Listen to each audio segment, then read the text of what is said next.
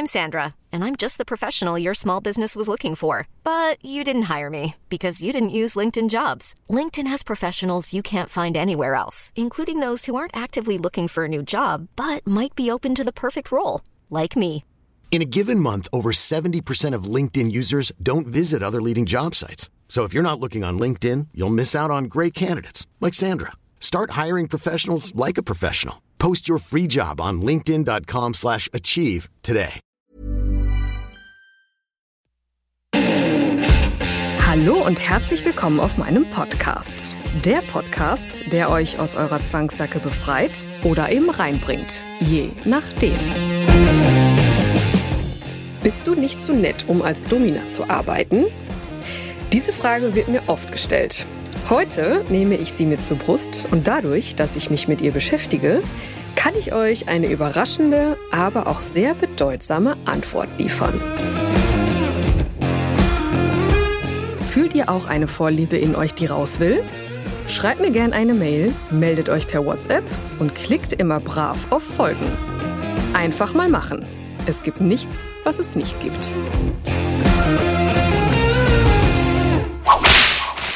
Heute spreche ich mal über eine Frage, die mir tatsächlich sehr, sehr oft gestellt wird. Und zwar, bist du nicht viel zu nett als Domina? Also diese Frage finde ich super spannend, da sich offenbar so mit der Zeit eine Definition des Wortes Domina so durchgesetzt hat. Gefühlt, wenn man mal Leute fragt, so was, was, wie definierst du Domina? Da kommt dann sowas wie, ja, Lack, Leder, pff, Pferdeschwanz, aufgespritzte Lippen, im besten Fall noch gemachte Brüste, unnahbar, arrogant, abwertend, so halt so von oben herab. Und selbst wenn man das googelt, die Definition, ich habe so verschiedene gefunden, weil ich mich, weil mich das einfach mal so interessiert hat, warum mich so viele Leute das fragen. So selbst wenn man das googelt, kommen dann so, so Definitionen wie Prostituierte, die sadistische Handlungen an einem Masochisten vornimmt. Oder Frau, die gegen Entgelt sadistische und dominante Praktiken anbietet.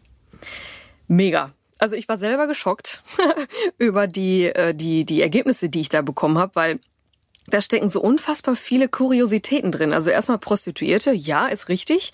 Ähm, jeder, der meinen Podcast so verfolgt, der weiß ja, dass ich offiziell auch eine Prostituierte bin. Äh, wobei ich das auch sehr interessant finde, weil ich denke, na ja, gut, Bürokratie in Deutschland, alles muss irgendwie ähm, eine Definition haben, alles muss irgendwie einen Sinn haben, alles muss äh, schriftlich niedergelegt werden und äh, ja, aber ist okay. Also ich meine, ich fühle mich jetzt nicht komisch damit. Hat man dann halt mal so gemacht. Aber dann auch so die sadistische Handlungen an einem Masochisten vornimmt. Als wäre das das Einzige, was da alles abdeckt. Also finde ich spannend. Ich meine, die zweite Definition äh, die gegen äh, Entgelt eine Frau, also keine Prostituierte, da ist es wieder die Frau, die gegen Entgelt sadistische und dominanten Praktike, dominante Praktiken anbietet. Ja gut, gegen Entgelt, naja, es ist halt der Job jeder macht irgendwas gegen Entgelt. Also von daher wären wir alle Prostituierte, weil wir etwas tun gegen Entgelt. Also von daher, gut, lassen wir das auch mal so stehen. Mm, sadistische und dominante Praktiken anbietet. Ja. Da habe ich mich sofort gefragt, warum muss das Wort sadistisch immer so mitspielen. Also es ist wirklich, das sieht man ja auch anhand von irgendwelchen Serien äh, oder Filmen, die dann so mal immer mal wieder rauskommen. Ähm, das hat irgendwie alles immer so, ja, mit Schmerz oder mit, mit ja, von oben herab, mit abwertend irgendwie so zu tun. Und ja, es hat sich echt so mit der Zeit äh, so gefestigt, dass das offenbar die Definition einer Domina ist. Aber wusstet ihr eigentlich, dass genau diese Definition erst ja, vor relativ kurzer Zeit geprägt wurden, denn ursprünglich kommt diese Definition Domina aus dem Mittelalter. So, ich habe das auch mal gegoogelt, weil ich witzigerweise, äh, auch da hatte ich jetzt einen Geistesblitz oder so eine, so eine, so eine Erleuchtung, als ich das gegoogelt habe. Ich finde es interessant, dass gerade ich äh, mir gerne so Mittelaltergeschichten angucke. Finde ich immer, fand ich schon immer sehr, sehr spannend und faszinierend. Und dementsprechend fand ich das jetzt auch richtig geil, als ich das gegoogelt habe. Denn lateinisch Domus heißt das Haus, Dominus, Herr des Hauses, dementsprechend Domina. Frau des Hauses. Also die Frau im Haus, die das Sagen so über die Dienstboten hatte. Das ist die ursprüngliche, ursprüngliche Definition einer Domina und diese Definition hat sogar in Klöstern gegolten. Also sprich, das war die Vorsteherin eines äh, Klosters, so dass man äh, erkennen konnte, okay, das ist kein Bordell. finde ich so geil. Also äh, ich Wahnsinn. Ich bin immer noch ein bisschen irritiert, wie ihr merkt, ähm, und habe dann auch so, wenn man man kennt das ja, wenn man dann anfängt zu googeln, dann ist man irgendwann verliert man sich in den einzelnen Definitionen und dann habe ich aber passend dazu gefunden irgendwann so eine Definition, die da heißt Dienstleisterin, die sexuelle Befriedigung durch Unterwerfung verschafft. So, darin stecken zwei sehr interessante Aspekte. Zum einen sexuelle Befriedigung. Das ist etwas, was mich auch viele Menschen fragen. So, hast du eigentlich Sex mit den Leuten? Geht es da viel um Orgasmen? Hat der Gast immer einen Orgasmus? Äh, so, also das sind so die Fragen, die möchte ich jetzt gerade auch kurz nebenbei noch aufgreifen, einfach um sie auch mal zu klären. Also Klar, ich habe jetzt keinen Sex mit meinen Gästen und es geht auch tatsächlich nicht immer um Orgasmen. Also das ist auch etwas, was so ein bisschen, glaube ich, äh, sich eingeschlichen hat in diese ganze Geschichte gut, es wird einem ja auch so vorgelebt äh, oder man, ja, man, man verbindet das tatsächlich, glaube ich, automatisch mit, mit sexuellen Dingen, also mit Orgasmen auf jeden Fall. Und ich habe auch mit den Jahren erst festgestellt, nee, hat eigentlich nicht immer was mit Orgasmen zu tun. Klar, auch oft, die dann aus äh, durch verschiedene auf verschiedene Weisen beschafft werden, sei es jetzt durch eine Sklavin. Sklavin im Übrigen da auch eine Definition, die weiß ich nicht, also ein Ausdruck nicht unbedingt immer passend, zumindest negativ behaftet. Aber die Mädels haben sich da ja für entschieden. Also von daher, ne, jedem das seine, wie auch immer die Definition dann sein mag, von einer Frau, die halt die, der passive Part da ist. Die haben natürlich schon öfter Sex mit den Gästen. Aber oft ist es auch zumindest bei mir, dass die Gäste da halt im Endeffekt selber für sorgen oder halt das auch tatsächlich zu Hause erst ausleben, weil es denen an Reizen ähm, reicht in dem Moment. Also das finde ich schon interessant, dass diese sexuelle Komponente da auch immer äh, Fragen aufwirft. Also um das zu beantworten, bei mir oder im, als Domina, meine Definition von Domina geht es halt eher nicht um sexuelle Aspekte, sondern vielmehr um, ähm, ja, um die Dinge, die da im Kopf passieren, beziehungsweise die mit dem Körper da passieren. Dementsprechend finde ich den zweiten Aspekt Unterwerfung total spannend. Also nochmal die Definition Dienstleisterin, die sexuelle Befriedigung durch Unterwerfung verschafft. Da habe ich mich gefragt, wie wahr das ist. Also ich muss sagen, ja, ich diese diese Beschreibung finde ich total passend, weil das Thema Unterwerfung natürlich spielt das da immer eine große Rolle. Auch da Definition von Unterwerfung habe ich gefunden, verschiedene Sachen, Unterordnung unter den Willen einer Autorität das fand ich gut und passend, dass man, weil es ja aus zumindest in meinen Sessions oft so um eine Art Unterwerfung geht, um eine Unterordnung. Also ich bin dann derjenige, der den Ton angibt, der entscheidet, was da passiert. Aber am Ende ist es ja doch nur eine Dienstleistung, da komme ich dann gleich nochmal drauf zu sprechen, denn es ist so ein wunderbarer Kreis, der sich da schließt, wenn man über das Thema äh, Domina spricht und ob ich zu nett sei. An dieser Stelle nutze ich die Gelegenheit, euch meinen ersten Sponsor vorzustellen. Mega passend zu meinen Themen liefert euphory.de euch die passenden Utensilien, um das Gehörte auf eure Weise umzusetzen. Allein der Bereich Toys und Accessoires bietet euch so viele Möglichkeiten, euch auszuleben, dass ihr am Ende perfekt ausgestattet seid. Ihr wollt euch in Rollenspielen üben oder doch lieber erstmal was zum Thema BDSM lesen? Schaut euch auf euphory.de um und sichert euch mit dem Gutscheincode NIKAMACHT 10% Rabatt auf die gesamte Bestellung. Den Link findet ihr dazu natürlich in den Show Notes. Einfach mal machen. Es gibt nichts, was es zu BDSM bei euphory.de nicht gibt. Also Unterordnung unter den Willen einer Autorität. Finde ich spannend, denn da könnte man sich jetzt wieder fragen, was ist denn eigentlich Unterordnung? ja, Unterordnung sich Weisungen fügen von anderen. Das habe ich dann auch wiederum gefunden und das erklärt ziemlich viel, finde ich. Denn sich Weisungen fügen, das bedeutet ja auf der anderen Seite, dass man etwas abgibt, sprich, dass man etwas loslässt. Das ist, ja, bin ich sehr, sehr froh, dass ich das so gefunden habe. Und so hatte ich auch einen Geistesblitz oder eine, eine, eine Erleuchtung, weil, ja, am Ende in meinen Sessions geht es sehr, sehr oft um Loslassen. Ich weiß es natürlich nicht, auch wenn ich öfter schon bei Kolleginnen dabei war. Da geht es auch viel um, um Unterwerfung, um Unterordnung, um sich Weisungen fügen, um Loslassen. Aber die Quintessenz aus meinen ganzen Sessions ist eigentlich immer dieses Loslassen.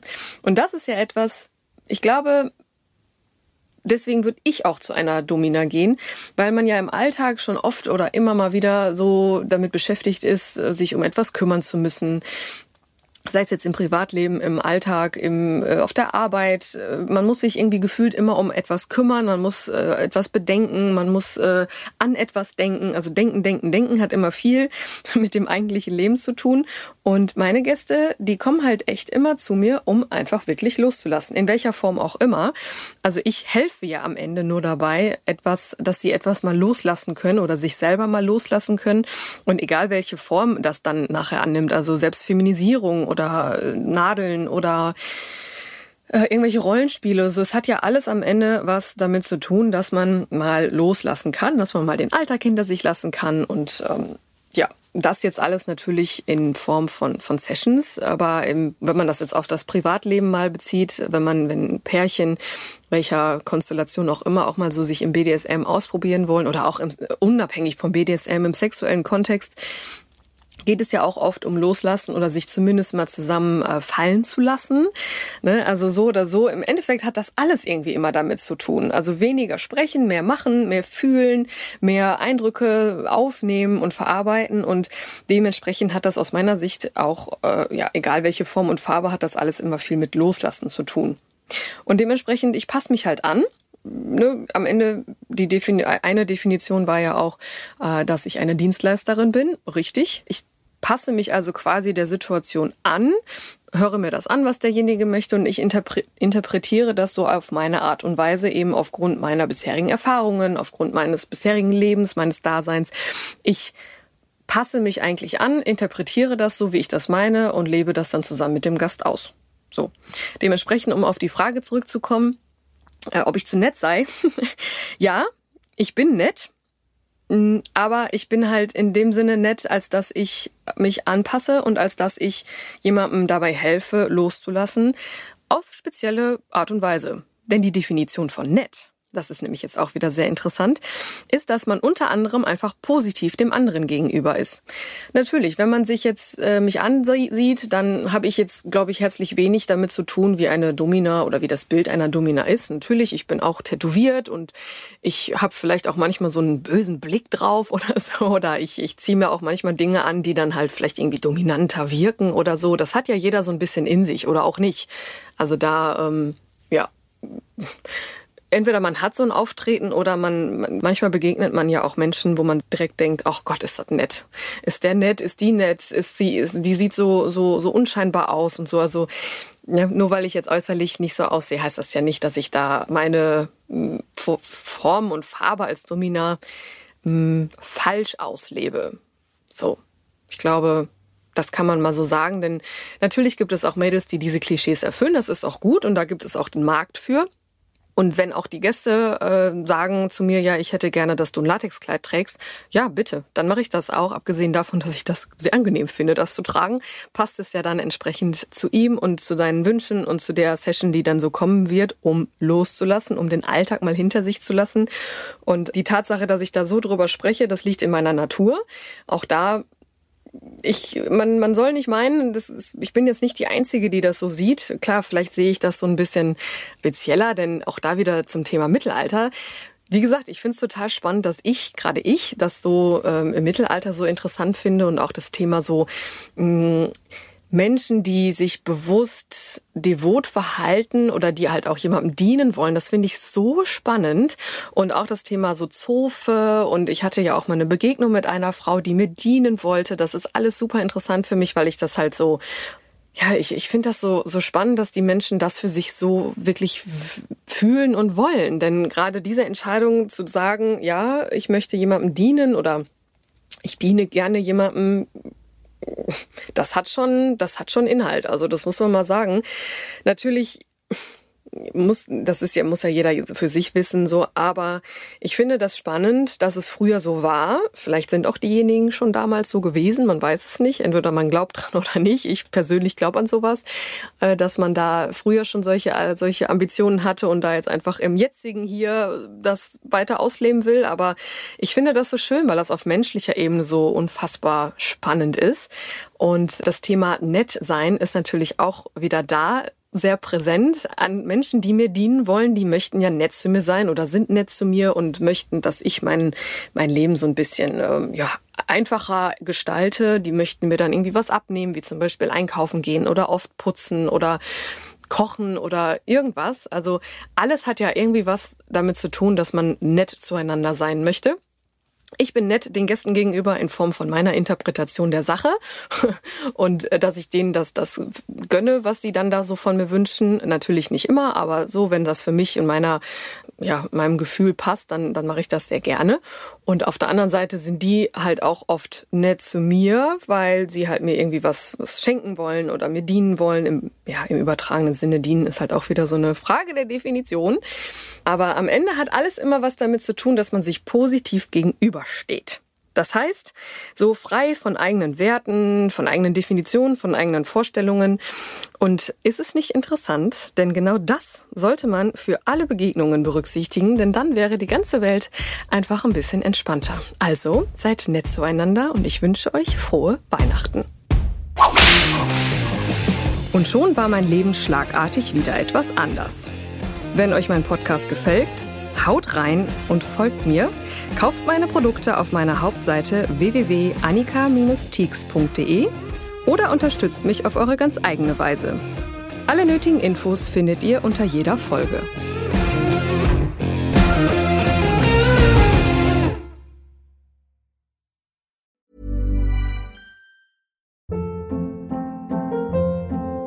Hold up. What was that? Boring. No flavor. That was as bad as those leftovers you ate all week. Kiki Palmer here, and it's time to say hello to something fresh and guilt-free. Hello Fresh. Jazz up dinner with pecan-crusted chicken or garlic butter shrimp scampi. Now that's music to my mouth. Hello Fresh. Let's get this dinner party started. Discover all the delicious possibilities at hellofresh.com.